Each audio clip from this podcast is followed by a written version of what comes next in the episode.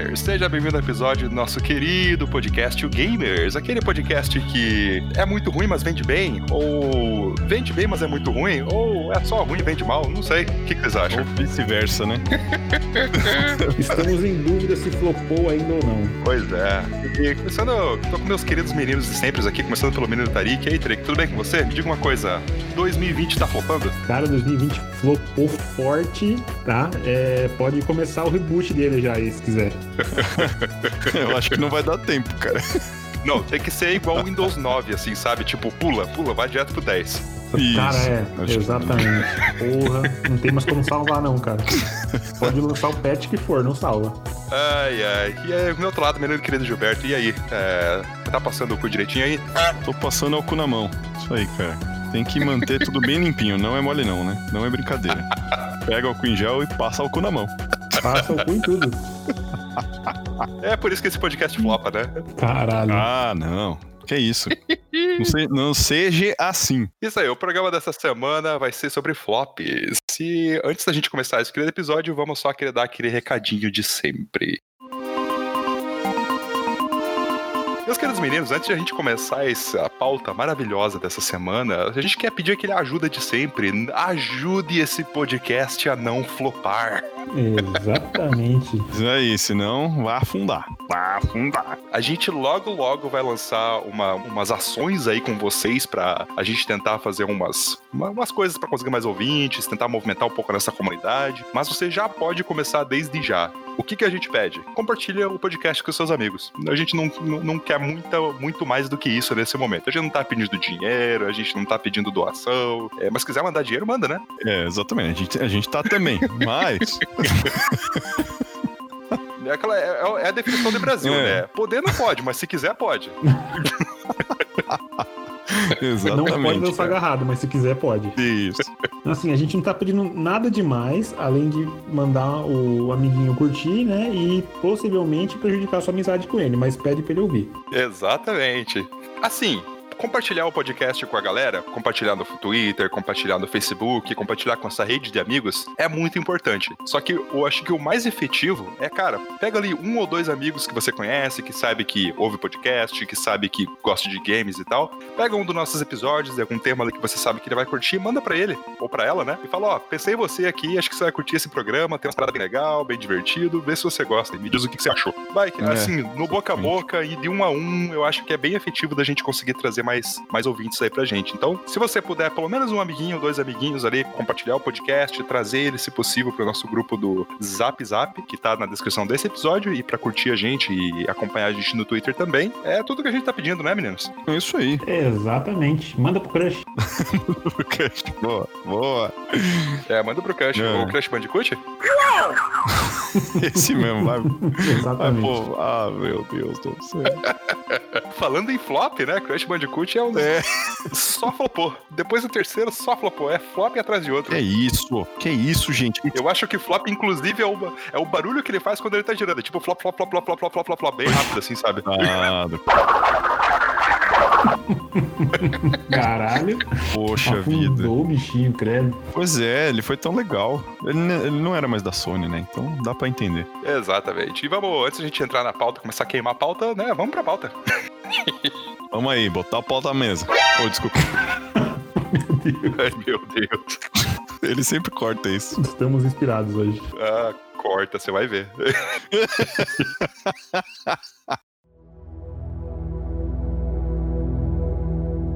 Qual que é o esquema? A gente vai falar sobre flops. Me diga em, em uma- uma- maneiras bem simples, algum dos meninos aí, o que, que é um flop?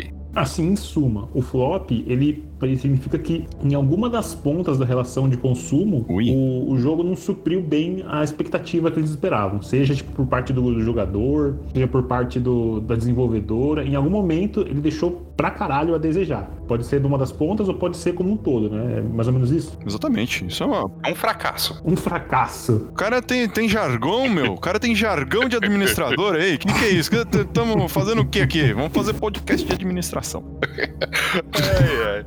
Então é isso aí. É basicamente fracassos na indústria de games. A gente vai tentar categorizar, porque assim, primeiro, tem muito jogo e tem muita coisa controversa, porque tem jogo que é muito bom, mas que em vendas ele não conseguiu conseguiu atender as expectativas, seja da produtora, seja da, da publisher, seja do, da própria indústria como um todo. Tem jogos que venderam bem para um caramba, mas que, em termos de qualidade ou em termos de atender as expectativas do consumidor, ele acabou não dando certo. E tem aqueles jogos que foram um fracasso total, seja em vendas ou seja em recepção do público. Então a gente vai tentar quebrar é, é, as categorias, esses jogos que a gente vai falar hoje nessas três categorias, né? Pra ter um pouco de sanidade na conversa, certo, meninos?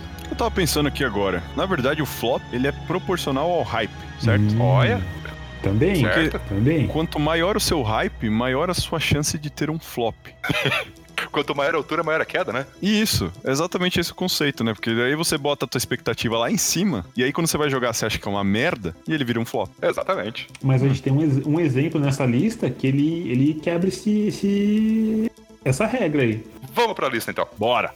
Porra! Começando a nossa lista, a gente vai falar primeiro sobre os jogos que venderam bem, seja no lançamento ou seja no longo prazo, mas que na qualidade ou pelo menos na entrega não, não entregaram muito o que os consumidores estavam esperando ou que tinha sido prometido mesmo, né? Começando já com um jogo muito questionável, já começando com polêmica aqui na lista. Já Vamos falar já sobre aquele jogo que no céu não tem nenhum, nenhum homem. Qual que é esse jogo, Gilberto? No céu não tem homem. O céu não tem homem. Aqui, tá ok? No Man's Sky. No Man's Sky. Que inclusive o seu Gilberto já tava jogando na live esses dias, né? Tava, tava jogando semana. é, agora eu vou datar a nossa, nossa coisa, mas tava jogando na última live que eu fiz. Então não vou datar nada. Pronto. E a gente esqueceu de falar nos recados, acompanha seu Gilberto no twitch.tv barra Gilberto. Isso aí, estamos lá, toda sexta-feira. Sempre que possível, óbvio. No Man's Sky. Qual que foi a história do No Man's Sky aí, meninos? Cara, no Man's Sky foi aquela propaganda maravilhosa, aquele sonho de consumo que você viajaria por planetas e constelações e galá... galás... ga- Como que fala isso? Galácticas? Não. Galáxias. Galápagos. Galáxias. Ga- Galápagos. Galápagos. Galápagos era o que comia os planetas lá, né? No. É, sei lá. esse mesmo que come os planetas da Marvel, é o Galápagos. Isso, isso, Galápagos. Meu Deus. Aí, o cara prometeu muita coisa, né, velho? Ele prometeu que ia poder viajar entre planetas, que você ia encontrar os seus amigos, que você ia comprar naves, que você ia ter um bilhão de coisas diferentes, tudo seria gerado randomicamente no planeta. E, velho, quando lançou, foi triste. Aquela música triste agora. E assim, ele tá na categoria vendeu bem justamente porque ele gerou tanto hype que todo mundo queria jogar, principalmente os PC gamers, né? Eu acho que ele Sim. foi um jogo que vendeu muito e foi muito atrativo pro PC gamer da época, né? Que vendeu demais, assim, todo mundo queria jogar, porque o hype foi gigantesco. É, a- as promessas de que, cara, o jogo é tão gigantesco, mas tão gigantesco que é muito difícil e é muito improvável você encontrar outro jogador, mas que isso podia acontecer, então todo mundo ficou nessa, nessa coisa de ficar explorando, explorando, explorando o universo até tentar achar o outro jogador, né? Até que Sim. em certo momento conseguiram provar que duas pessoas estavam no mesmo lugar e elas não se viam. Daí mostraram realmente que o jogo não tinha nada disso. E tiveram diversas features que o cara falou que teriam no jogo já no dia do lançamento e quando foram os, os players foram testar, elas não existiu ainda. E tava dizendo que ia ser lançada com os próximos DLCs. Cara, isso é um absurdo, né, velho? Você, você mentir na cara dura e achar que vai ficar tudo certo. E né? tem coisa que tá sendo lançada, tipo, agora, né? As, as promessas que os caras fizeram, tem coisa que tá sendo, tipo, Sim. faz, faz o quê? Questão de um, dois meses atrás, os caras estão lançando. É, saiu agora, né? Saiu um patch aí que você vira um exo. Um, uma- Exoesqueleto, uma- aquelas um exosuit lá. É, não é um esqueleto que eu ia falar, é aquelas, aquelas roupas de mecha, sabe? Que você entra dentro dela e você pode pular 300 vezes mais alto, ou correr muito mais, ou viajar dentro do planeta. E lançou agora. Assim, depois que lançaram todos esses DLCs, o jogo é muito legal, cara. O jogo é muito bom. Sim, exatamente. Melhoraram, assim, o gráfico, melhoraram a qualidade do, do, do online, melhoraram é, a dinâmica do, do- de mercado, né? Porque ele tem um... Tudo nele, é quase tudo nele é... É, é- é- é igual o mercado de ações, sabe? Volátil mesmo. Você- se eles têm. Se você começa, começa a comprar muito de um item dentro do jogo, aquele item tende a valorizar e aí o preço dele muda. Hum, entendi. E aí, se, ele- se não tem muita gente, com- se tem muita gente vendendo, o, o item baixa o preço. Então tem, se você for na internet aí, tem vários vídeos que mostram como você fazer milhões. Aí o cara fica viajando de planeta em planeta, comprando, comprando um item que ele sabe que tá bem baratinho. E aí, quando ele, como ele vai comprando, comprando, comprando, comprando, chega uma hora que ele diminui tanto a, a disponibilidade daquele item que ele começa a aumentar o preço. Aí o cara vai lá e vende. Simulador de Então capitalismo. loucuras dessas. Olha Só. só. É, o, o jogo. Não, o jogo é extremamente complexo, tem muitas coisas, muitas coisas, cara. Muito do que, ele- do que o cara prometeu agora tá no jogo, né? Então, na época foi foda, porque vendeu pra caralho. Tinha prometido 200 mil coisas, mas não entregou, né? Eu acho que exatamente o ponto foi esse. Ele foi um- um- uma decepção gigantesca na estreia e nos primeiros meses. Só que, em retrospecto, se você jogar o jogo hoje, você vai jogar basicamente o jogo que eles tinham prometido. Então, é, é, jogar hoje vale a pena. Então, e- Vale. o interessante Vale a é que pena, sim. mesmo com todo esse flop no começo, e mesmo com os, os refunds, a galera pedia refund do jogo, ele ainda ficou entre, tipo, os 20 jogos mais vendidos do, daquele ano. Se eu não me engano, 2017, 2016, né? É, dez- é 17. Faz três. 16, desculpa, faz três anos. Mesmo toda cagada, e a galera pedindo devolução, ainda ficou, tipo, ainda ficou saldo positivo, sabe? A galera, tipo, deu boa, assim. É incrível isso. Sim, bizarro, né? É, muita gente também fi- ficou na esperança de que um dia o jogo fosse ser resolvido, né? Então tem que ver o número de, de horas de play da galera, né? E como que isso mudou com o tempo. É, eu conheço gente que joga muito, muito, demais. Múltiplas horas sem parar. Assim, o jogo é bom. O jogo é muito bom. Mesmo, eu acho que mesmo quando ele lançou, ele era bom. Ele só tinha problemas que o cara tinha prometido milhões de coisas, ninguém conseguia fazer. E ele Uhum. tinha bugs enormes e coisas a melhorar. Mas o jogo em si, o jogo é bem legal, cara. O conceito dele é animal. Tipo, você viajar entre galáxias, viajar, pega tua nave, levanta voo, aí mais pra frente você desce e pega os itens que estão no planeta. O jogo é. Teve uma coisa só do jogo que me incomodou, eu tô bem no começo dele. Eu joguei quatro horas, eu tô bem no começo.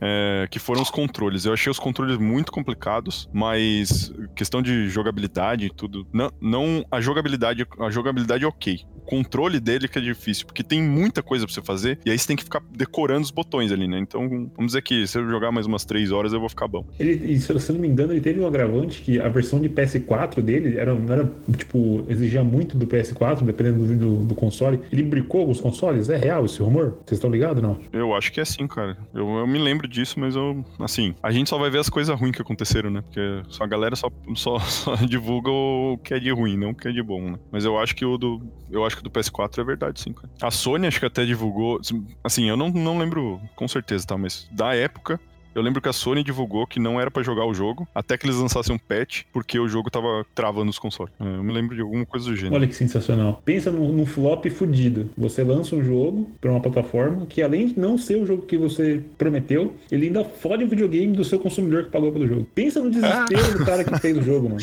Isso é Nossa, pra cara. alavancar o número de vendas de console, que daí todo mundo tem que comprar um PlayStation novo. É isso que eu ia falar.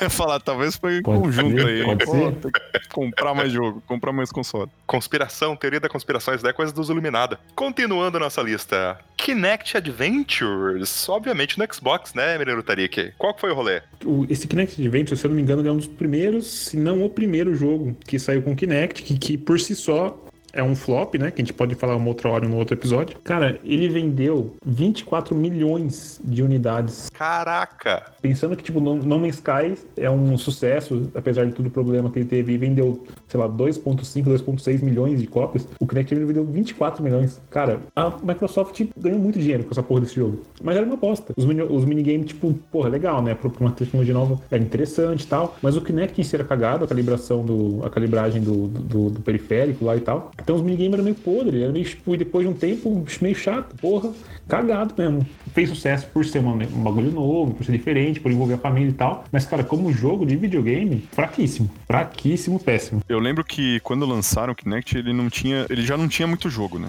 Ele foi lançado, acho que com um jogo, certo? Hum, Sim, acho que sim. Com, com suporte. Um, ou- um ou dois, se eu não me engano. É. Isso. O jogo era tudo cagado. E aí os jogos que estavam pra vir, eles demoravam demais pra vir. E Uhum. aí, com isso, diminuiu um monte, um monte o uso, né? Porque ninguém achava por que usar daquilo. Quando chegou os jogos novos com o jogo, com, com o Kinect, o suporte pro Kinect, era tipo, ai, você tem que fazer um tchau pra tela pra que você abra o menu. Velho, não, né, cara? Eu não vou ficar dando tchau pra tela pra abrir o porra do menu do meu, do meu jogo, cara. É, de- demorou um pouquinho pra, pra, pros jogos de Kinect realmente, tipo, virem assim, sabe? Eles não entendiam, né? Era, era muito difícil entender que, tipo, eu acho que isso aí era muito mais um ten- tentativa de roubar os o pessoal que jogava no Wii, ao mesmo tempo de você tentar correr uma tecnologia, né? Mas, assim. Comparar com o Wii é foda, porque o Wii, ele, assim, olhando entre, em retrospecto, a gente acha o Wii meio bobo, assim e tal. Mas, cara, em termos de venda, cara, o Wii ele foi uma revolução na indústria, cara. Então dá para entender até porque a Microsoft tentou investir tão pesado no, no Kinect, achando que ele ia ser o futuro, né, na época. Isso concordo plenamente. Foi, foi um brasileiro que inventou o Kinect, não foi? Não lembro, foi? Não sei. Eu acho que foi liderado, a equipe de, do Kinect foi liderada por um brasileiro dentro da Microsoft. Tá explicado, Vou, então. vou procurar informações e posto no grupo lá quando eu, quando eu obtê-las. Se você estiver no grupo, você vai ver. Se você não estiver, acompanha mais pra frente. Você vai ver também porque a gente coloca você no grupo e depois a gente posta de novo pra você. Isso, exatamente. Mas, em suma, menino Tarik, Kinect Adventures vendeu 22,10 milhões de cópias. Mas me diga uma coisa: esse número ele foi alavancado porque ele era bundle de console ou ele era bundle do próprio Kinect? Uma boa parte desse número aí, não vou saber dizer quanto, ele é realmente isso. Tipo, eu, eu, eu tenho certeza que uma parte é do bundle, certeza absoluta que vinha o console com o Kinect mais o Kinect Adventures, e que se você comprasse o Kinect, ele já vinha com o Kinect Adventures também, em, em alguns bundles, assim. Uhum. Então, boa parte desse número, a galera talvez nem tenha jogado o, o joguinho, sabe? Tipo, comprou porque era do bundle e tal, jogou uma vez e ficou por lá mesmo. Hum, saquei. Não é um sucesso, assim, não é um jogo que, tipo, porra, que foi jogado pra caralho, vendeu um sucesso. Só deu muito lucro pra Microsoft, tá? acho, né? Pois é. É, vendeu, né? O Just Dance adorou isso aí, né, cara? Porque o Just Dance cresceu em cima desse do Kinect loucura absurdamente, assim. Né? Just Dance era um jogo que sabia usar o Kinect, tá ligado? Sim. Só que você tinha que ter um espaço de um, de um cinema inteiro pra você dançar. Isso que era foda, cara. Porra, como que eu vou dançar, velho? E a gente comprou, sem mudar, desvirtuar a conversa, a gente comprou o Just Dance pro Switch agora. Cara, você precisa Uhum. de uma sala gigantesca pra você poder dançar em duas pessoas ao mesmo tempo. Sim. E Minha não filha fica se joga. É, minha filha joga com a outra, a outra desiste. Não, não quero. A pequena fala: Não, não quero, esse jogo é muito ruim. Ela tem que ficar fazendo os movimentos lá, ela não gosta. Ai, ai. Continuando, é, na categoria jogos que venderam bem, mas era uma merda, Homefront. Qual que é o rolê desse Homefront? Eu não sei, cara. Eu não joguei isso aí. Eu lembro da capa, mas eu não joguei. Eu joguei com propriedade o jogo. Assim, voltando, voltando. Foi. posso falar com propriedade. O Tarik, o Tarik, ele tem essa cena dele jogar jogo ruim. Como pode, né, cara? Sim, É- cara, cara, eu, eu gosto, eu gosto. Perder tempo com Não. jogo ruim. Essa, essa é a cena do Não, mas, ó, deixa- É o guilt pleasure dele, né? de- de- então vamos voltar do começo, eu vou explicar direitinho, vamos lá. É, na época do 360, né, a sexta geração de videogames, e qual que era a facilidade do Xbox 360? Jogo pirata, correto? Ah, então verdade. você- Eu, era da- eu, eu sou da época do jogo pirata. Eu, eu preciso admitir que na época do 360 eu era um consumidor de jogos pirata. Eu gravava meus próprios jogos, sabe? Tipo, eu desbloqueei o próprio Xbox. Eu era um, tipo, um pirata, eu, eu era um pirateiro 100%. Então tudo que lançava, Shame, shame. eu, eu, tava, eu tava num grupo do, do de Xbox, então tudo que lançava a gente já conseguia o, o RIP da imagem do, do, do DVD, e baixava e gravava, então a gente jogava de tudo. Era uma galera que jogava de tudo. E bem nessa época do Homefront, tava no hype do, do, do Call of Duty, Modern Warfare. E os caras prometeram que ia ser um puta de um jogo, que ia bater de frente com o Call of, Call of Duty, era não sei o quê. O trailer era muito bom e, tipo, lançou, todo mundo baixou e bora jogar. E de começo, parecia que ia ser um ótimo jogo, assim. É, a história era muito boa, a história é muito interessante. É bem, é bem assim, até verossímil, assim. Ele, ele, ele mostra uma, uma, uma, uma guerra entre os Estados Unidos e a Coreia do Norte. Hum, Era um, era um negócio bem Contemporâneo, diferente, assim. pro- contemporâneo. contemporâneo, era bem, era bem diferente. Só me diga uma coisa, o presidente americano ele tinha cabelo laranja? Então, eu não lembro, cara. o da Coreia do aparece. Norte sumiu depois e apareceu depois de uma semana? É, Então, eu eu não lembro bem se, era, acho que era tipo tudo, que nem videogame era personagem fictício, sabe? Tipo, era o presidente, sei lá, o presidente Johnson e o presidente coreano era o Katin Dong-zoon, sei lá, tipo, era uma coisa assim fictícia, né? Katim. Dong-zoom. Sei lá, tá ligado? Cara, pra mim, esse é o presidente coreano agora, cara. Esse é o líder coreano pra mim agora. Puta que Katim pariu, Dong-zoon.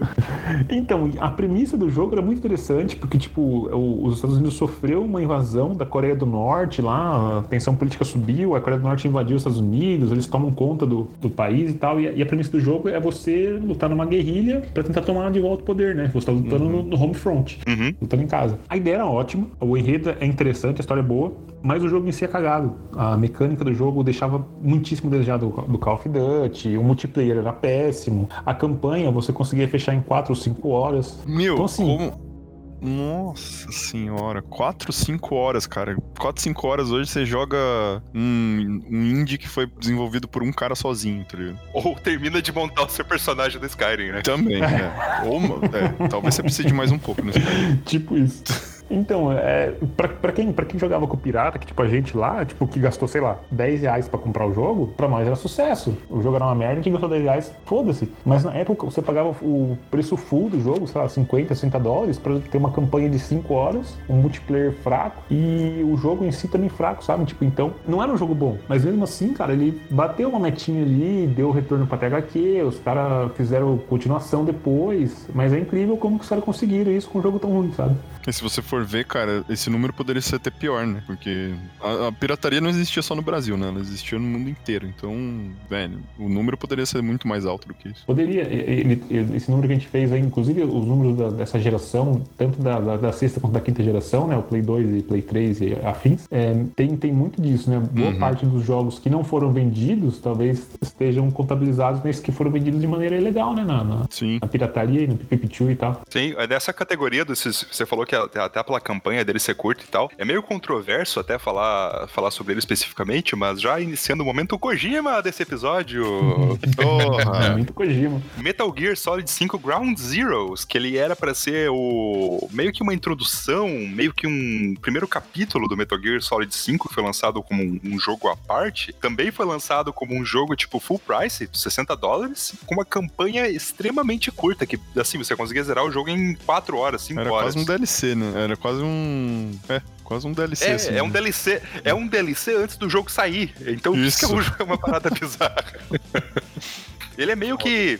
Ele é mais ou menos o que a, o Kojima fez no futuro depois com o Silent Hills, né? Que ele acabou não fazendo o jogo, né? Acabou eh, flopando, acabou cancelando o projeto aí, né? Mas é meio que o que o Silent o PT foi para o que teria sido o Silent Hills, né? Que é meio que uma introdução, meio que um. É, para deixar você instigado para jogar um jogo que tá para sair, eles lançam um outro jogo de introdução. Só que o. Provavelmente foi a Konami, que eu acho que foi muito, muito capitalista acirrada, né? Muito muito uhum. ambiciosa com Ground Zeroes e que eles lançaram um jogo como um AAA full price. O jogo vendeu, é, assim, pro que o jogo queria vender, ele vendeu bem. Ele, se comparar com outros jogos que a gente vai falar que vendeu mal, que vendeu até milhões de unidades, ele vendeu coisa de um milhão de cópias né, no, no, no, lançamento. Ah, vendeu bastante, né, cara? Só que eles não queriam que, eles não esperavam que o jogo fosse ser realmente, tipo, um jogo extremamente bem sucedido, assim, em termos de milhões e milhões e milhões de vendas. Então ele, foi, ele atendeu as expectativas muito rápido rápido, só que a galera ficou muito revoltada, assim, com, com a duração do jogo, com a proposta do jogo e tal. Ele é um jogo bom. Se tivesse ter custado 20 dólares ou 15 dólares, ele teria sido um ótimo jogo de 20 dólares. Só que ele preferiu ser um péssimo jogo de 60. Pois é. As escolhas de escolhas de venda, né? Entendi. Sim. É Konami, né? Konami só fazendo é. cagada e morreu. Inclusive, o Ground Zeroes, ele foi um dos primeiros jogos que saiu no, no Games with Gold, se eu não me engano. Eu tenho até, acho que até hoje, até hoje ele na, minha, na minha biblioteca de jogos do, do, Xbox e sem nem tocar nele. Mas tá ligado que é bem isso, tipo, que dava pra zerar rapidão aí. É. Ele saiu pro PS Plus também. Mas no PS Plus você tem que assinar, né? Você tem que continuar assinando. Mas mesmo assim, você, quem... eu lembro que eu tinha acabado de comprar o jogo, porque eu comprei usado, aí, aí saiu, eu vendi o jogo. E eu consegui vender, praticamente pelo mesmo preço que eu paguei. Mas foi porque provavelmente a pessoa não tinha PS Plus, entendeu? Ou que a pessoa talvez não tinha cérebro, né? Alguma coisa assim. Também pode ser, né, cara? A gente nunca sabe.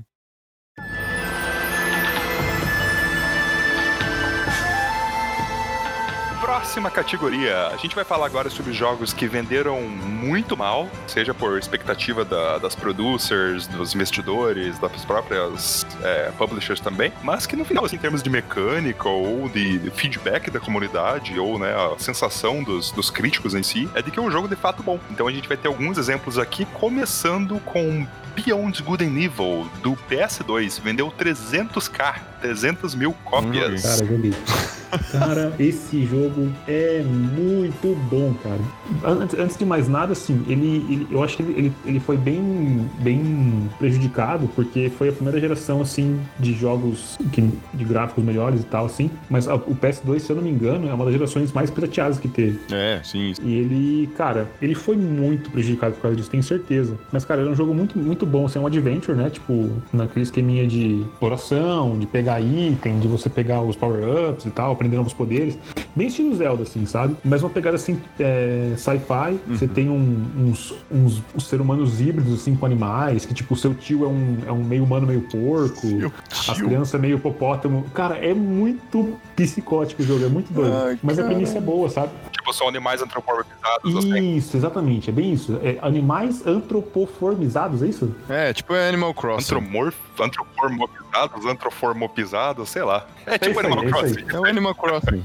É, que o Tom Nook fica te enfiando dívida no teu. É, Deixa pra lá, velho. Ah, tá. Isso que eu ia falar, que é um jogo de criança, cara. O Tonu fica enfiando aí, não quero saber, não. É dívida, ele só te faz dívida. Não, não é isso que você tá pensando. É, acontece, é, é um jogo que lida com temas muito adultos, né? Incluindo dívidas e boletos. Hipotecas. Mas diga aí, Minotarik, Beyond Good and Evil. Então, e no, e no, no Beyond Good and Evil, tipo, a premissa é muito interessante porque você é uma repórter, que você tá lutando contra uma corporação do mal e tal, e, e vai tendo uns plot twists, assim, é, tipo, tem a corporação, tem uns alienígenas, cara, é muito foda a, a, trama do jogo, ela é bem política, assim, ela é bem adulta, mas o jogo também sofreu um pouquinho, porque a Ubisoft lançou ele junto com outros jogos mais importantes na época, sabe? Tipo, é, o Prince of Persia Sands of Time, se eu não me engano, lançou junto com um dos Splinter Cell, então a própria Ubisoft meio que prejudicou a vida do, do jogo. E mais pra frente, quando teve o remaster dele na, na geração do Xbox 360 e do, PS, do PS3, o remaster dele vendeu mais do que o jogo original. Não faz nem sentido, sabe? É Caraca. o mesmo jogo remasterizado, com o gráfico um pouquinho mais bonitinho, e ele vendeu bem mais do que o jogo original. Então, mas eu acho que aí faz sentido o negócio que você falou da pirataria, entendeu? Porque muita gente deve ter jogado o jogo pirata, ele não entra nessa contagem aí. E aí o cara viu que saiu o remaster e falou: Ah, porra, eu joguei demais esse jogo, agora eu vou jogar no, no console e eu vou comprar. E aí Ah, o pessoal é. compra, entendeu? É verdade. É verdade, e tanto é que tem um outro fator que agora você falou realmente faz sentido, porque, por exemplo, eu paguei 12 reais no jogo na Xbox Live. Ah, não, no, no original? Aham, no, no Xbox Live. Pô, tava quase mais barato comprar do que piratear. Não, então, no, no, É. no PS2, eu pagaria, se fosse comprar o original, eu pagaria um full price, né? Mas depois no, o remaster dele na, na versão digital foi, foi 12 reais, se eu não me engano. 12, 11 reais, uma coisa assim. Vale a pena. Caraca. Vale a pena. Se, não- quem, quem nunca jogou, Tem na GOG? tem, acho que tem na GOG. E eu acho que vale a pena jogar, porque como vai ter o 2 agora, o, a continuação depois de quase 20 anos, a continuação tá foda, tá linda, mas é legal você pegar o primeiro, que não é um jogo ruim de jogar, tá? Não é um jogo que envelheceu tão mal assim. Uhum. É legal jogar ele pra você pegar, tipo, o, o contexto que você tá, assim, pra você entender, por exemplo, quem nunca jogou um e assiste o trailer do 2, talvez não, não fique impactado como eu fiquei vendo o trailer, sabe? Tipo, com o final do trailer, assim, é muito doido.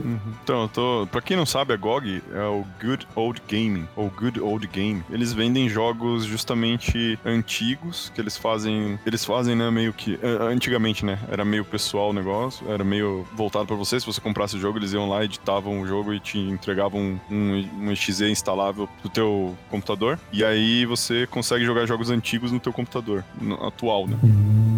E eles têm Uhum. sim, cara. Eu tô vendo aqui, eles têm. Vale a pena, Sim, vale a pena. Bem legal, mano. Sim, pra jogos antigos, assim, a GOG é maravilhosa, né? A GOG que é da Sim. CD Projekt. Não confundam com a CD Projekt Red, que é a- a- o departamento de game dev deles, né? A CD. Projekt começou com o, o negócio deles na Polônia com distribuição de jogos de PC, no, no disquete. Era basicamente pra tentar, pra tentar é, pegar o espaço da pirataria, né? Então eles vendiam um jogo tão barato quanto pirata, só que oficialmente. Então eles, eles criaram um modelo de mercado hoje que até hoje ele se mantém, só que ao invés de vender jogo físico, vieram pro digital no GOG, que é mais ou menos o que a Netflix fez, né? Aham. Começou no físico e veio pro digital. Próximo! Cara, esse é um jogo do coração que dá, dá, meio, dá meio dó. Mas acho que aqui só eu que, que tive contato, de certa forma, com esse jogo. Clássico cult do Super Nintendo, a série Earthbound, ou conhecido como a série Modern no Japão. Alguém aqui já ouviu falar dessa série? Já, cara. Ah, o nome não me é estranho. Mas eu confesso que nunca joguei. Ele é um jogo muito conhecido no Japão, ele tem uma legião de fãs assim do Japão, só que fora do Japão, no, no público ocidental, ele é muito de nicho, ele, tipo, ele vendeu extremamente mal no, no ocidente. Então, por isso que ele tem problemas até de traduções do jogo que nunca foram oficialmente feitas e só muito tempo depois eles foram feitas, é, continuações que nunca saíram, coisa assim e tal. Então, mais ou menos o rolê é assim, ele é um jogo muito visionário para época que ele foi feito. Ele basicamente, ele fazia fazia piada com os próprios JRPGs da época, tipo Final Fantasy, Dragon Quest, coisa assim e tal, com uma visão muito deturpada do ocidente. Então, você basicamente é um, é um garotinho que tem poderes telecinéticos lá e mentais, e daí você enfrenta, tipo, uns porcos na fazenda, tem uns inimigos muito comédia, assim, e, tipo, tudo no jogo é meio que uma piada referenciando próprio, os próprios outros jogos da época, assim, RPGs e de RPGs especificamente, assim e tal. Então o jogo, ele. O senso de humor dele, vamos dizer assim, né? É muito. Muito. Específico, né? É, ou ele te pega ou ele não pega. E quem gosta do jogo é realmente viciado, assim. É um jogo muito 880. E quem não gosta, cara, basicamente é aquele tipo de jogo que quem não gosta é porque o jogo não pegou essa pessoa, sabe? Não, uhum. não vou dizer que não entende o jogo, mas que, tipo, o jogo ou pega pega ou não pega em você, sabe? Eu lembro muito dessa, dessa capa dele, velho. Muito, assim, de, de ir na locadora e ver essa capa. Eu lembro demais. Sim, com um, tipo um robô dourado, né? É, que é um o robôzão dourado cheio de espeto. Sim, basicamente o que acontece no jogo é, você tá aqui na humanidade, no planeta Terra mesmo, e uma invasão alienígena está acontecendo no planeta. Então você uhum. tem que é, lutar contra essa invasão alienígena. Então, é, o rolê do jogo é esse. Aí tem o Modern 1, 2 e 3, e daí tem os rolês de tradução, né? Que eu acho que no Ocidente só foi lançado o 2 e o 3, se eu não me engano. E o 2 ele é lançado como Earthbound 1, e daí o 3 é o Earthbound. Ah, outro nome, sei lá, é uma zoeira completa no Ocidente. É, o mesmo, mesmo rolo de sempre, né, cara? Quando eles mandam pro Ocidente, eles trocam tudo. Sim, isso antigamente, né? Hoje em dia não mais, né? Mas nós, a gente tinha muito problema assim antigamente. Então a série Earthbound e Mothers foi uma série que gerou muita, muitos fãs, muito realmente órfãos dela, assim, que muitos jogos hoje em dia, muita gente tenta, às vezes, criar jogos ou se inspirar na, né, nessa série para criar jogos que tem essa, essa vertente humorística, assim, ou tratado de forma leve, ou tratado de forma inteligente, assim, elementos de, de no mundo da RPG, né? A gente ano inclusive, que eu esqueci o nome, mas eu lembro que eu vi na revista. Muito, é tipo, basicamente, to, a, a, o grupo de fãs, né, meio que os fãs oficiais da série, assim, dos Reddit da vida, eles se uniram para meio que fazer uma continuação não oficial da série, assim, sabe? Que não é. Não é. Licenciado, nem nada. É, não é licenciada, não é chamada Earthbound, assim e tal. E, né, tipo, mudaram os nomes que precisavam mudar pra não ter nenhum problema de licença autoral, coisa assim e tal. Mas é que é um. que é o. tentando é realmente reviver essas ideias desses jogos dessa linha, né? E acho que o mais famoso, o jogo inspirado na série Earthbound, ou até, de certa forma, o sucessor espiritual mais famoso da série Earthbound é o Undertale, que começou no... Olha só. Olha O Undertale é basicamente, cara, alguém que era muito. O, o, o, criador, né? Esqueci o nome dele, o Toby Fox, que é o cara muito viciado ou muito fã da série Earthbound que criou toda, todo o lore do Undertale, todas as mecânicas do Undertale, o senso de humor do Undertale, a, a, a estética gráfica do jogo, muito inspirado no, em Earthbound. Então, se você por acaso gosta de Undertale, dá uma olhada no Earthbound, na série Mother do, do, do Nintendinho, do Super Nintendo, que é de onde isso surgiu. Então acho que você vai gostar desse, desse senso de humor desse, dessa série também. Muito bom. Próximo jogo da categoria vendeu mal, mas é um jogo extremamente bom. Esse eu vou deixar pra Menino Tarik, porque ele é um, é um jogo especial para mim também, mas eu vou deixar, vou deixar essa introdução pro Menino Tarik. Qual que é o próximo da lista? Cara, o próximo jogo, inclusive, foi você que me indicou, na época que jogava Play 2. Eu, tinha, eu tava órfão de Shadow of Colossus, eu perguntei o que eu jogo, você falou, cara, joga esse jogo que é maravilhoso. E foi amor à primeira vista, pelo jogo, não pelo época, claro. É Okami. Cara, Okami, Okami ou Okami, não lembro agora, não sei qual é a pronúncia certa.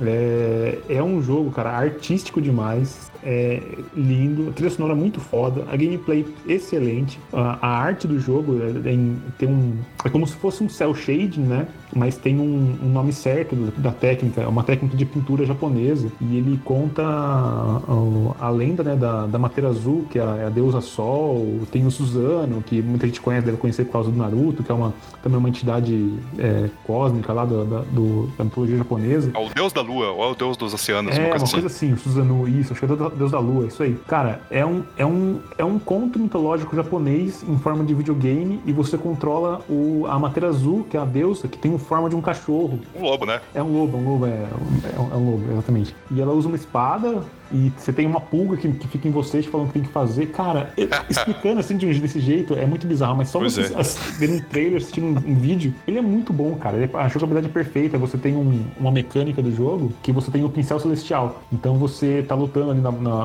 Você tem os encontros mais ou menos randômicos, né? Você encontra com o inimigo Aí ele fecha uma arena, aí você faz a batalha. Aí você usa uma, um botão no, no controle, ele, ele, trava a tela como se fosse um, um canvas, né? Uma tela de, de, pintura. Aí você usa o pincel celestial para desenhar na tela e fazer os poderes. Então, se você desenhasse uma forma meio elíptica assim, você fazia um vento. Se você desenhasse uma bomba, você realmente fazia uma bomba aparecer na, na tela. Era muito genial a mecânica, cara. Era muito divertido de jogar. Ele. Continua, Everton. Fala aí. Qual que foi a tristeza desse jogo? Não, é isso mesmo, cara. É um jogo maravilhoso em todos os sentidos. Artisticamente, como você falou, ele parece uma pintura japonesa em forma de videogame, sabe? Tipo, com aquela estética das pinturas tipo, tradicionais, assim, nem né? artísticas, né? Do, do, do, japonês muito, muito, muito, muito antigo. Então, os personagens, a própria deusa, né? Que você joga, a Materazo, que é, que é a loba, né? Sobre isso, você se sente realmente controlando um deus. Eu acho isso muito legal, assim, a, a forma como que eles, quando eles mostram isso, né? Porque no, no na mitologia japonesa, né? Na, no lore da mitologia japonesa, não, não existe um deus onisciente, né? Como a gente tem no, no, no cristianismo, por exemplo, né? Então, os deuses, cada um deles tem as suas características, né? Então, você, quando eu digo você se sentir jogando com um deus, não é se jogando com um deus todo-poderoso, mas é se jogando. Você consegue ver o que, que aquele deus que você tá jogando representa para aquele mundo, né? Então é muito foda isso, porque você vê que o, basicamente no jogo você o, o, mundo ele tá entrando meio que o mundo ele tá meio que definhando, né? Então as coisas estão definhando assim e tal, e você meio que tem que trazer a vida de volta pro mundo assim, né? Então é muito foda isso, tipo, nos detalhes realmente do jogo, né? Que você tá, você, por exemplo, tem um campo de tem um campo aberto assim. Quando você tá correndo com a loba, você vê que no, no rastro de onde ela andou começam a crescer flores. Eu acho isso muito foda. Você lembra disso? Cara, é muito foda. É muito, cara, é muito foda. Esse jogo é muito lindo, cara. É muito foda. Cara, é muito foda mesmo, assim, tipo, nos detalhes, realmente. E para quem gosta, de certa forma, de, das, na mitologia, das, das lendas japonesas, assim e tal, é, é muito interessante mesmo. Né? Eu acho que o jogo é fechado uns três arcos, assim, que conta a primeira história do Susanoo, né? Que é o. Como que é o rolê dele? Ele é o, o deus do mar que tá enfrentando o Orochi, que é o, o mesmo do Naruto lá, que é o, que é o, uhum, o bicho uhum. das, das serpentes. Aí no segundo ato tem a raposa de sete caudas, que é a mesma do Naruto Cara, também. É. É, Puta foda. É muito foda. Se você curte, de certa forma, jogos de ação e aventura RPG misturado, é, com mitologia japonesa, é, cara, o jogo é pra você. Tem remaster em todas as gerações atuais, tem no Switch, tem no PS4, tem no PS3. Ele é um jogo originalmente de PS2, né? Mas ele tem remaster pra tudo. Nem sabia que tinha no PS4. Tem, só enfatizando a, indicação. Se você gosta de um bom jogo, gosta de jogar bons jogos, jogue o Kami. Eu acho que ele tá cerca de 30, 40 reais na, nas, nas lojas digitais aí do Xbox, no, no, no PS. Deve ter mais barato no, no PC, com certeza. É, tem todas, tem no Switch mesmo. Switch, PS4. Só, e só finalizando aí, o Gilberto, ele que trouxe essa indicação no, no, no trocando ideia, o, o, ponto mais bizarro do Dokami como, como flop é que ele entrou pro livro dos recordes como hum. o ganhador de jogo do ano que menos vendeu em toda a história. Ele vendeu 600 mil unidades e ainda assim ele foi considerado o jogo do ano. Foda. Tá lá no Guinness é. Record. Porra, você é tão bom que você não vendeu nada. Bom, mas tem um, tem um negócio, né? Ele foi lançado pro PS2, pelo que eu vi aqui, a primeira, né? Versão. É, uh -huh. PS2, Wii, aí, velho, era pirataria na veia, né? Sim. Deve eu joguei pirata. É... Deve ter jogado pirata também. Muita gente deve ter jogado. Só que tudo pirata, né, cara? Pô, pirataria é foda, né, cara? Pois é. Isso é foda. Só foi resolvido depois da, da, da geração é, PS3, sim, né? Deu, uma, deu um trabalheiro aí pros caras. Pra fechar a nossa lista agora, né, dos, dos jogos que venderam muito mal, mas tecnicamente, ou em termos de recepção da galera, foi jogos extremamente bem sucedidos até certo ponto. Temos um, um jogo bem polêmico. Tenho certeza que gera muita. Gera, muita gera, gera muitas discussões na comunidade aqui, que é um jogo mais recente. Continuando no nosso momento Kojima do podcast, vamos falar agora sobre Death Stranding Aquele jogo que a gente nunca citou no podcast. Não, primeira não, vez primeira vez. Sempre tem a primeira vez, né? Cara, Dead Stranding começou a vender bem no lançamento, só que depois de algum tempo já, de quando ele, quando as reviews começaram a sair, a própria comunidade começou a, começou a reagir em relação ao jogo, né? As vendas caíram muito, cara. Questão que, tipo assim, não existem números oficiais, mas estima-se que, tipo, teve um tempo que ficaram 3 milhões de cópias paradas sem vender. E isso é muita coisa, cara. Ah. Pô, isso é dinheiro, né, cara? Multiplica por 60 cada uma. É. Sim, e que sem contar, né, que custo de produção, né? Então é, não é, É, só então, mas, lucro, né? Tipo, é dinheiro parado, entendeu? Isso que eu tô falando. Tipo, é coisa que Sim. eles poderiam estar pagando outras coisas. Eu acho que aqui ninguém jogou Dead Stranding, né? O Tarek porque não tá no PlayStation, o Gilberto e eu porque a gente ainda não jogou mesmo, né? É, eu tô esperando sair de graça. Algum- algum- alguém vai lançar de graça esse jogo aí. Tenho certeza, velho. É, ele vai pro PC também. Ele É. vai pro PC também, então às vezes vale a pena esperar sair no PC. Então, qual que foi o rolê, assim? Pelo que eu conheço da, da, da comunidade, dos meus amigos que jogaram e tal. Ele é um jogo que ele. A, é, não- a galera não sabia muito bem o que esperar dele. Primeiro porque seria o primeiro projeto do famoso e conhecido e famigerado Kojima sem coleira, né?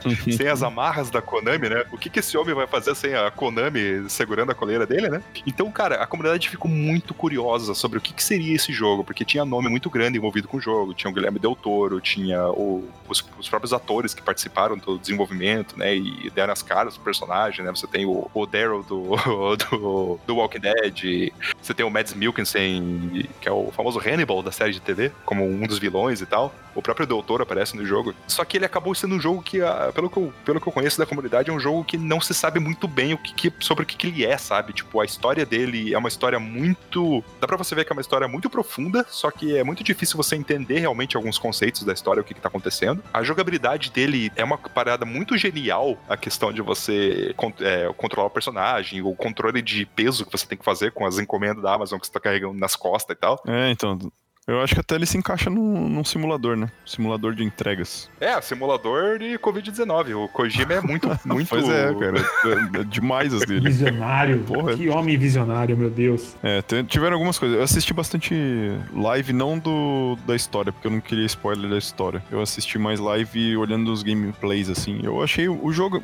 Eu até tinha falado dele bem no comecinho, quando eu comecei a participar do podcast. Eu achei, eu achei o jogo legal, só que eu acho que ele acabou sendo lançado muito cedo. Eles poderiam ter gastado mais um ano aí pra deixar o jogo mais profundo, vamos dizer assim. Mas como eu não joguei a história inteira, então talvez quando eu jogar eu vou gostar mais. Mas eu achei o jogo legal, assim. A ideia dele é, meu, é um, jogo que você gasta tempo da sua vida entregando coisas, relaxante, tem que fugir dos fantasmas. Eu achei bastante interessante, pra ser bem sincero. E tem outro rolê também que, apesar do Kojima ter se livrado das amarras da Konami, ele acabou, ele não, como tendo uma empresa exclusiva pro PlayStation, né, pra Sony, ele acabou entrando nas amarras da Sony. Exato. Então existe muita, muitos rumores nos bastidores de por que, que o jogo teve, acabou sendo entregado de uma forma meio esquisita, assim, né, tanto de, tanto em questões de expectativas quanto, como o Gilberto falou, certo polimento, né, de coisas que pareceu que o jogo deveria ter sido desenvolvido e, né, por mais um Hum. tempo. Então, estima-se, né, tem muitas é, teorias, né, do que aconteceu nos bastidores, mas é, tem muita gente que fala que o jogo era pra ter sido outra coisa, ele era pra ter sido muito mais escuro, muito mais terror, assim, que se você Uhum. pegar os primeiros trailers, é realmente a impressão que eles davam pra você, né, uma parada muito muito escura mesmo, né? Um jogo meio esquisito, assim, que meio desconfortável, assim, né? O É. que aquela ambientação eles tentavam te entregar. E parece que o que foi entregado foi um jogo meio diferente. Isso parece que é muito do que a Sony acabou é, pedindo ou acabou forçando o estúdio a meio que a mudar a direção do jogo. Então parece que o jogo meio que teve um reboot, assim, no, no meio do desenvolvimento. Não um reboot completo, mas o que eles chamam de soft reboot, né? Que devem ter mudado muita coisa da história dele, muita coisa do, do que já tinha sido feito foi jogado fora. E meio que dá, acabou entregando essa impressão que o Gilberto falou mesmo, de que é um jogo que às vezes parece que ele não é muito bem amarrado. É, pra mim é justamente isso. Ele tem, eu tenho a sensação de que ele ficou leve demais, entendeu? Tipo, o cara. Todo mundo sabe que o Kojima é meio maluco e que ele vai botar umas coisas, cara, que vai te deixar com a nuca arrepiada, né? E aí você vai lá no jogo, beleza, tem os fantasmas lá que acontecem, mas, cara, não é tão assustador quanto eles estavam colocando, sabe? Não era um, jogo que a história, tipo, era, ela era tão maluca a ponto de você querer entender ela. Não sei, eu acho que. É, eu, eu acho que é bem isso aí que você falou. Ele caiu na marra da Sony e a Sony quis dar uma leveza pro jogo que ele não queria. É, vamos ver, né? Eu não joguei ainda, mas quando, quando eu jogar, daí a gente faz um, um pavezinho aí pra, pra discutir, porque eu tô, tô bem curioso mesmo. É, somos dois.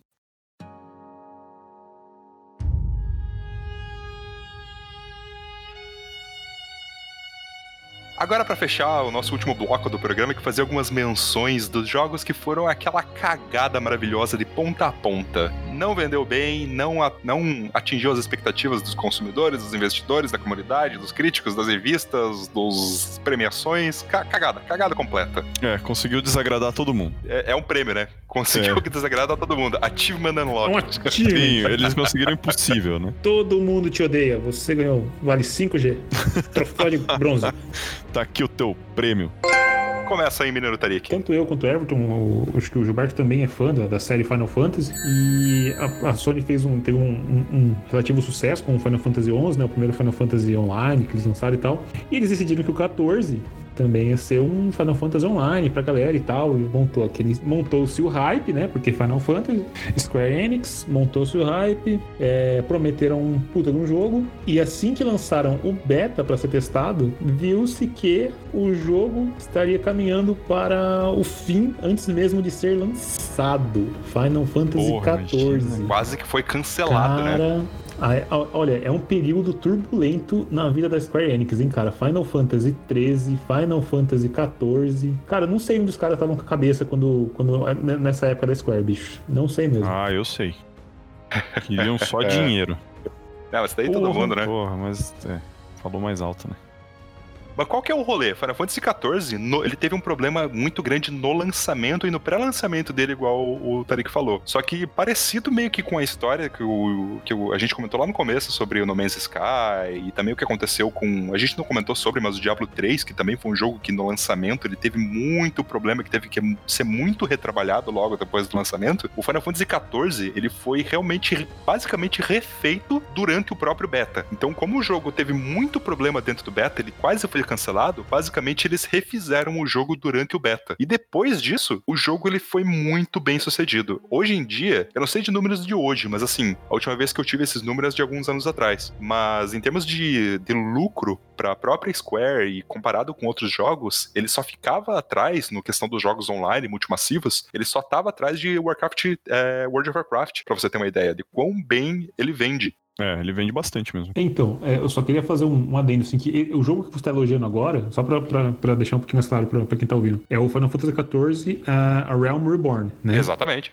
E só pra, diferen- pra diferenciar legal, tipo, esse jogo que a gente tá falando agora, ele é um outro jogo. O, o Final Fantasy XIV original, ele chegou, se não me engano, ele chegou a sair do beta, ele foi oficialmente lançado, e qual que é o pulo do gato? Ele tava, ele tava tão ruim, mas tão ruim, que, tipo, em, em todos os sentidos, né, é, interface do, do jogo, no geral, o gameplay, tipo, era super é, voltado pro grind, você tinha que matar bichos e bichos, tipo, repeti repetido, até você conseguir o que você queria. Era muito grind, e chegou um ponto que tava sustentável, justamente o que você falou, você tinha que comprar o jogo, e pagar a subscrição. Só que se fosse um jogo que você comprasse, pagasse o, o valor mensal lá e fosse um jogo bom, beleza, daria pra sustentar. Só que ele era um jogo que você comprava, pagava mensal e era uma merda. E ficou tão sustentável que a Square fez o quê? E aí eu tenho que tirar o chapéu pra Square, que foi uma decisão acertada. Eles fecharam o server com um evento dentro do jogo. Tipo, você tá ligado esse rolê, né? Você, acho que até você que uma vez mandou pra mim o, o vídeo do, do ACG É acontecendo. verdade. Eles, eles, eles acabaram com o mundo do Final Fantasy. Um dia, eles falaram assim, ó, dia, sei lá, tipo, 31 de, sei lá, dia 30 de abril vai acabar o Final Fantasy XIV. Então, nesse dia, o mundo, o, o mundo que existe no Final Fantasy, ele vai morrer. Então vocês vão participar do evento do jogo morrer. Então, tipo, dentro do jogo, eles acabaram com, com o mundo. Tipo, chegou o Destruidor do Mundo, não sei qual que é o, o lore exato. O Galápagos. É, o Galápagos. O Galápagos chegou e a galera participou de uma última quest com o mundo acabando, com o Galápagos matando todo mundo. Tipo, foi muito genial. Caraca. Porque fechou o server. Muito bom, tá aqui, gente. Vamos pegar todo o seu dinheiro agora e você tem mais é que tomar no olho do seu nariz. É, então, é, não, aí, aí, é, os caras foram foda, eles, depois teve uma transição, né, os jogadores do Final Fantasy XIV conseguiram é, fazer uma transição de algumas coisas pro novo Final Fantasy XIV, e depois foi sucesso total, assim, tipo, só pra ter uma, uma, uma noção legal, assim, as notas do, do primeiro Final Fantasy, eles ficavam entre 40 e 49 de uma nota que valia 100. Caraca. E o novo ficou entre, entre 85 e 89, assim, a nota, a nota média, assim. O cara Porra, dobrou a nota. diferença do caralho, né? Caraca. Sim, sim. Aí os caras Mas aí a mão, eles atingiram a meta? a dobrar a meta, deixaram em aberto. e assim que atingiram, continuaram com a meta dobrada. Continuando, também deixar pro meu menino Tarik aqui, que eu, esse eu faço questão dele falar. Porra. Fallout 76. Cadê o Hum, esse menino, choro. menino Laureano deve estar chorando nesse momento também. Não, não quero saber. Caralho, me ajuda, Gilberto. Me ajuda aqui, porque esse aqui. Ah, esse aí, cara, desculpa, não tem como ajudar. Isso aí era melhor a Bethesda pegar, amassar o papelzinho, jogar no lixo e fazer igual fez a, a Square. Explode o planeta. Já sei, cara, eles podiam ter tacado uma nuke no planeta, Uhum. explodido, e aí quando eles. Porque agora eles lançaram outro. Eles lançaram um Hum. DLC, né? Sim, sim. Que todo mundo teve que pagar de novo pra jogar, tudo bem. e aí, o jogo ficou bom, tá melhorzinho. Não tá É, bom, sim. tá melhorzinho, entendeu? Talvez subisse ali, ó, do, de 49, subisse pra Olha, 65. É, Fallout, de Fallout 7.6 pra Fallout 7.7. Olha, poucas vezes a gente vai falar isso nesse podcast, mas se eles tivessem feito o que a Square fez, eles teriam salvado. Cara, Ah, verdade, Foda. cara. É, o Fallout foi. Ah, cara. Qual que é o rolê do Fallout tristeza, 76? O que, que eles se eh, propuseram a entregar no jogo pros fãs? eu, eu vou deixar. Eu vou tentar deixar o mais sucinto possível, porque me dói falar de Fallout 76, tá? O hype, o hype era grande, tá? Eu jogo Fallout desde o 2, joguei o 2. Eu já falei isso várias vezes no podcast. O 2, o 3, o New Vegas, o 4. Eu sou, eu sou Beat. vagabunda de Fallout. Eu sou beat de Fallout. Cara, o, o hype tava muito grande. Eu vi os gameplays, achava do caralho. É, Fallout multiplayer, porque é uma parada interessante que não estragaria o jogo, porque o Fallout tem uma, uma pegada de companions e tal. Faria sentido, sabe? Mas aí, tipo, quando você. Quando foi lançado o jogo, o, a, a engine era um pouquinho. Era, tipo, era mesmo do Fallout 4, mas o, a qualidade gráfica era menor, por ser multiplayer, né? Por ser tipo quase um, um MMO, não chegava a ser um MMO porque não tinha tantos jogadores. Mas os gráficos eram piores, é, a história não era muito boa, você não tinha nenhum NPC no, no mundo. Você não tem. Não sei se agora tem, eles colocaram alguns, mas não tinha NPC no jogo. Tudo que você tinha que fazer, tipo, de coletar as coisas, vender e construir, era interação com os jogadores. E você não conseguia achar, às vezes, salas com jogadores para você conseguir fazer interações. Então, assim, os caras prometeram que vai ser o, o mesmo jogo que você está acostumado, um Fallout maravilhoso, cheio dos bugs aceitáveis dentro dos padrões do- dos jogos da Bethesda, mas no final só tinha os bugs sem a parte divertida. Aí a galera falou, porra, Bethesda, você me fode sem querer me beijar, caralho. É, e aí teve o problema também que ele tinha um monte de. Puta, como é que chama? Aquelas microtransações, né? Hum, Isso, tem Ele isso teve um também. mundo de micro. Ele foi desenvolvido para que a Bethesda ganhasse dinheiro com microtransações. E aí eles tomaram no tarraqueta redonda. Sim, aí, aí nesse mesmo pegado agora, eu até comentei num, num- numa, nos primeiros podcasts que a gente gravou, tem lá o, eles lançaram uma versão, uma, um, tipo um subscription no Netflix do Fallout 76, que você paga pra ter Uhum. coisas dentro do jogo, sendo que você já pagou pra ter o jogo, e, cara, é ridículo. É uma DLC que te, te dá con- conteúdo mensal, mas, É, pô, cara. os caras, olha, a Bethesda, sei lá, cagou forte no Fallout 76, É, foi triste. espero que isso não quebre a Bethesda, eu gosto dela, gosto muito da Não. Bethesda. Quebrar nada, cara. Os caras têm aí. Skyrim vende de tudo que é tipo ainda. Faz Ah, então 10 tá. anos. Então pode cagar no Fallout 66. não cagando no Fallout 5, tá bom. Opa. Fazendo umas menções honrosas agora pra gente apressar aqui o final da lista, tivemos Sonic the Hedgehog 2006. Ele era pra ter sido o quê? Um remake? Um, um revival? Qual que era o rolê, Trick? Era pra ser um revival da série, né? Porque o Sonic, Uhum. há muito e muito tempo, ele, ele tá na beira do precipício ali, né? Pronto pra, pra ser enterrado. Vira e mexe, eles lançam um joguinho que fala que vai reviver o jogo. E esse era pra ser, tipo, o revival da série. Tipo, tanto é que eles, eles chamavam só Sonic the Hedgehog. Uhum. Mas aí o negócio virou só um, um festival de furry, sabe? Aquela, aquela galerinha que, que sente um- uma atração ali pelos bichinhos peludinhos e tal, e não sei o que. Então foi um bagulho meio bizarrão. O jogo, jogo jogabilidade meio bosta. Não, todo mundo achou que ia chegar a ser parecido com Sonic Adventure. E não era um jogo ótimo, mas tinha seus, seus, seus fatores bons e tal. Mas foi um puta de um flop em todos os sentidos, com o Sonic tendo relações é, amorosas com um ser humano. Caraca!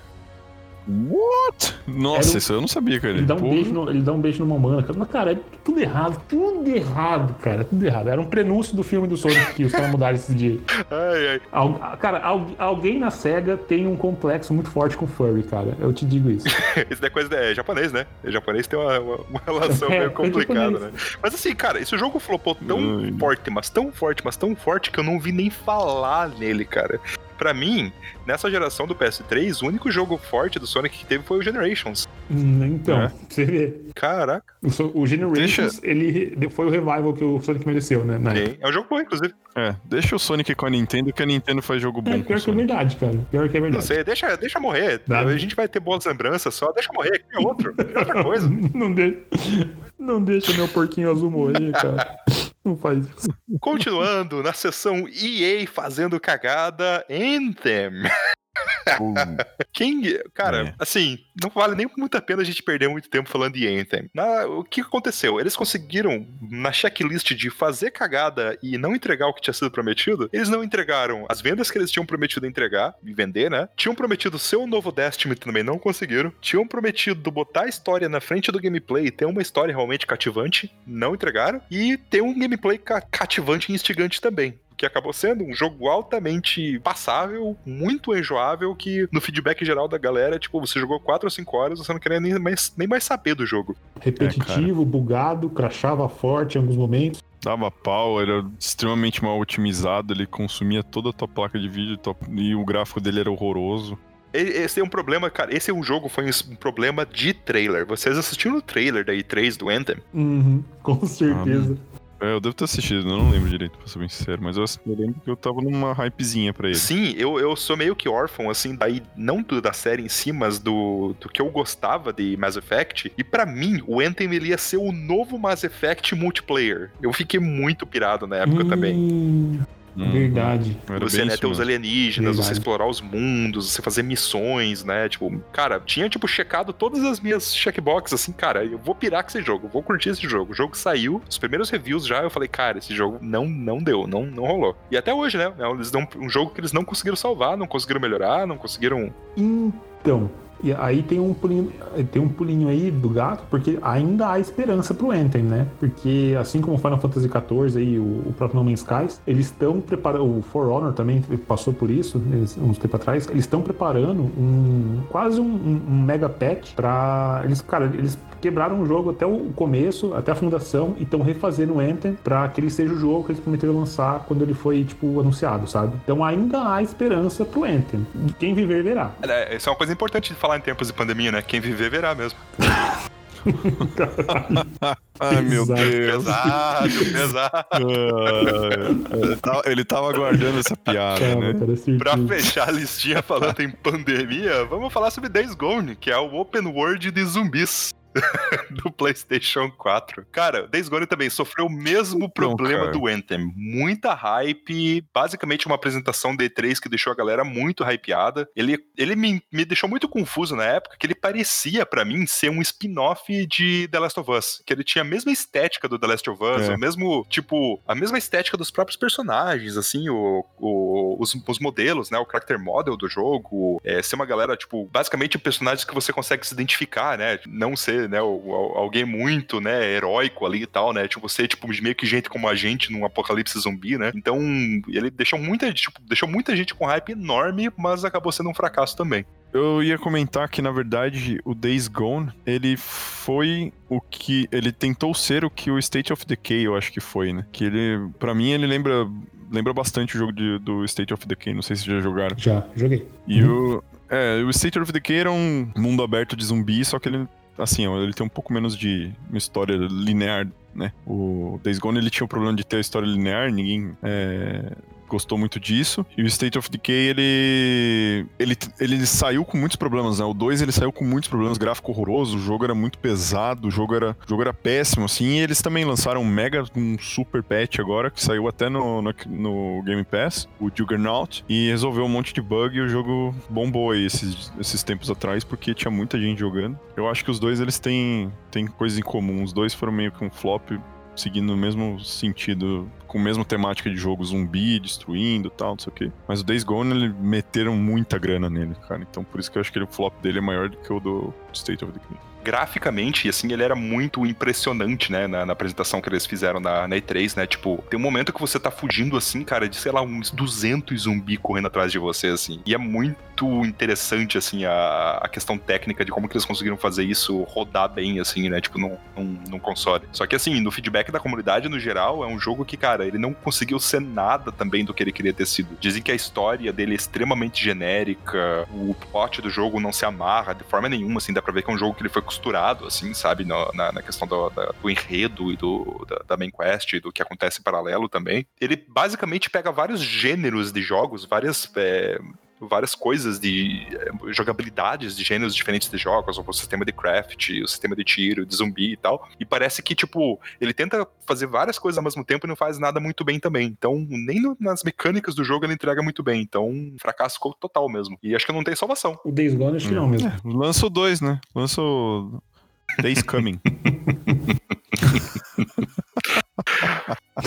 Meu Deus. Ai, ai. Agora, pra, pra fechar o programa rapidinho, fazer uma rodada rapidinha, quais são os flops pessoais de vocês, assim? Não precisa ser de venda, mas assim, jogos que decepcionaram vocês na sua história gamer. Mineiro Gilberto. Cara, eu não tenho decepção com esse jogo. Eu vou citar duas coisas bem rápido. Primeiro é um jogo, eu não tenho decepção com ele, mas eu não consegui terminar, que é o Nino Kuni. Que? E eu quero muito terminar ele. Então, ele não é um flop para mim. É que eu flopei porque eu não consegui jogar ele, entendeu? Mas é, é, é, um jogo que eu vou terminar. Pode ter certeza que eu vou terminar, eu vou jogar ele porque eu acho ele muito bom. Só que é aquele negócio, né? Ele foi muito bom, mas eu não terminei, entendeu? Vou adiantar para você. É um jogo lindo, muito legal, muito gostoso de jogar, só que repetitivo para um caralho no grinding dele. Isso, então. Esse foi o problema dele. E acho que a gente esqueceu de citar um flop que foi muito atual, que é o Google Stadia, né? É verdade, de certa forma. Flopaço, flopaço total. Pra mim, eu acho que ele não tem muita volta. E só se, a, se o Google meter muita grana e resolver o problema aí do, do de como eles fizeram o business do negócio, a, a, venda mesmo dele, eles não vão conseguir melhorar isso aí, cara. Sim, né? Embora nessa pauta de hoje tenha sido de jogos que floparam, eu acho que a, o, a proposta do Google Stadia realmente não acaba não entregando muito, né? Então. É. Ele, a gente falou do Google do Kinect, né? Então eu acho que ele se encaixa mais ou menos nessa. De certa forma, sim. E você, Mineiro Tarik? Cara, eu tenho um, flop que eu levo pro coração, assim, que é o Star Wars Knights of Old Republic 2. É, eu primeiro joguei um, né? Que, cara, é um, é um puta de um RPG, ele é o precursor do Mass Effect, já falei mais de uma vez aqui também. Ele tinha umas, umas é um RPG americano com uma, um preceitos muito massa. Eu joguei um, cara, o um é perfeito. Aí eu fui jogar o 2. E qual que é o problema do 2? No, ele começa de um jeito legal, ele começa a piorar, e no final ele fica todo cagado, ele acaba assim, sem mais nem menos. Você tá É, não, assim, a história tá, indo, tá, indo, tá desenvolvendo legal, de repente a história acaba. Você tem um último chefe e eles pegam, vomitam a, a, o final da história em você e acaba o jogo. Aí depois eu fui Porra. pesquisando e descobri que, tipo, os caras sofreram uma pressão, assim, de produção e tal. A galera trabalhava, fazia uso, uh, trabalhava muito mais horas que o normal, então a galera pediu demissão no final. Foi tudo cagado a produção final do jogo. E um jogo que era pra ser excelente, ficou todo cagado. E isso fez com que eles matassem a trilogia, porque era pra ser uma trilogia, né? O Knights of the Republic 1, 2 e depois o 3. Uhum. E isso fez com que até hoje a gente seja órfão do Knights of the Republic 3. Olha só. Esse é um flop. Ah, eles não assim, sabem que... contar até 3, então. É, tem isso também. É que Star Wars e uhum. contagem de números é sempre foi um problema pra eles, né? É capaz do próximo ter sido o 5. Pode ser, a gente não sabe até hoje. E você, senhor Everton, qual o seu flop? Aquela que você desistiu?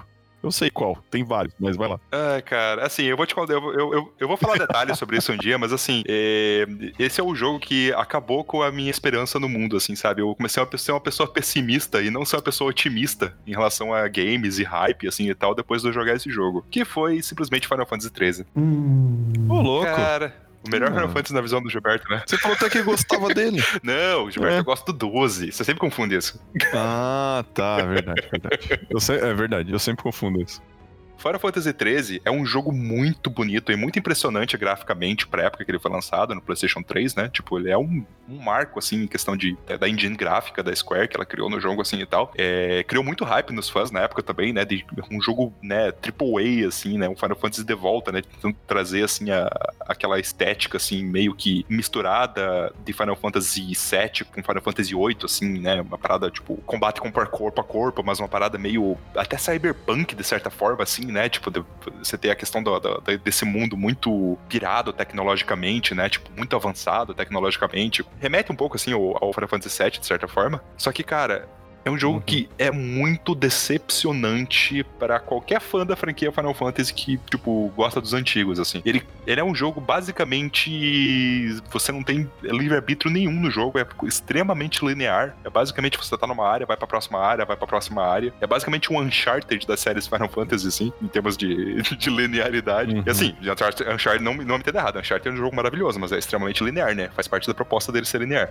Sim, sim, é. Ele não Inclusive, ele barra você de voltar pra trás. Sim, apesar do Uncharted 4, ele tem aquele trecho aberto lá no, no com, com o Jeep na, no, no, deserto lá, né? Mas daí é outra história. É, cara, Final Fantasy XIII é muito decepcionante. O sistema de batalha dele é decepcionante. As mecânicas novas de batalha que eles criaram são decepcionantes. Assim, cara, realmente, eu tava esperando um outro jogo. E assim, eu fui de coração aberto para ele. Assim, eu falei, cara, eu vou abrir as amarras do meu coração e vou receber o que vier, sabe? Tipo, eu vou aprender a gostar desse jogo. E não deu. Eu zerei o jogo, sem problema, assim, depois, sei lá, umas 60 horas, assim. Mas, cara, foi muito cansativo, muito penoso, assim, sabe? Final Fantasy XV eu não gostei também, por vários motivos, mas foi muito. Eu aproveitei muito mais o jogo do que o Final Fantasy XIII. Eu acho que principalmente a questão de você. Mas você chegou a terminar o Final Fantasy XIII? Não, terminei, terminei. Não, não platinei, mas eu terminei. Cara, muito ah, tá. decepcionante mesmo. Típica relação abusiva. Sabia que era ruim, sabia que tava te fazendo mal, mas foi até o final. muito bom. Como todos os jogos ruins que a gente joga e gosta. Né? Exatamente. Ou, quer dizer, gosta por jogar, ou. É, algo ai, ai, Final Fantasy. Só, só, era bom na época Squaresoft, mas isso um dia a gente vai falar sobre, né, Tarik? Porra, olha, tá difícil pegar um Final Fantasy bom de novo, viu? Tá difícil. é isso aí, meus meninos. Já passamos da hora aqui, quase uma hora e meia de gravação já, e espero que esse programa não flop, né? Vamos ver o, o número de plays depois. Porra. Isso aí, galera. Não me decepcionem. Vai dar boa, vai dar boa, vai dar boa. Vocês acham que esse programa ele vai ter vários plays, mas a galera não vai achar que ele foi muito bom? Vai ser um programa com poucos plays, mas que a galera vai achar maravilhoso? Ou vai ser um programa com poucos plays e que foi uma merda? Não sei. O que, que vocês acham? Todas as opções anteriores. Deus Cara, eu vou, eu vou, eu vou, vou, torcer pelo hype, torcer por, por dar boa, por ser sucesso, por ser o turning point na nossa vida. É isso aí. Gosto de criar expectativas. É isso aí, Vileiros. Obrigado aí por estar mais uma semana aí com a gente. Obrigado, ouvintes. Acompanha nós lá no Zap Zap, nas redes sociais. Acompanha o seu Gilberto nas lives no Twitch TV barra Gilberto. E até a próxima semana. Aí. Aquele abraço, pessoal. É isso aí. Falou. Falou. Adeus.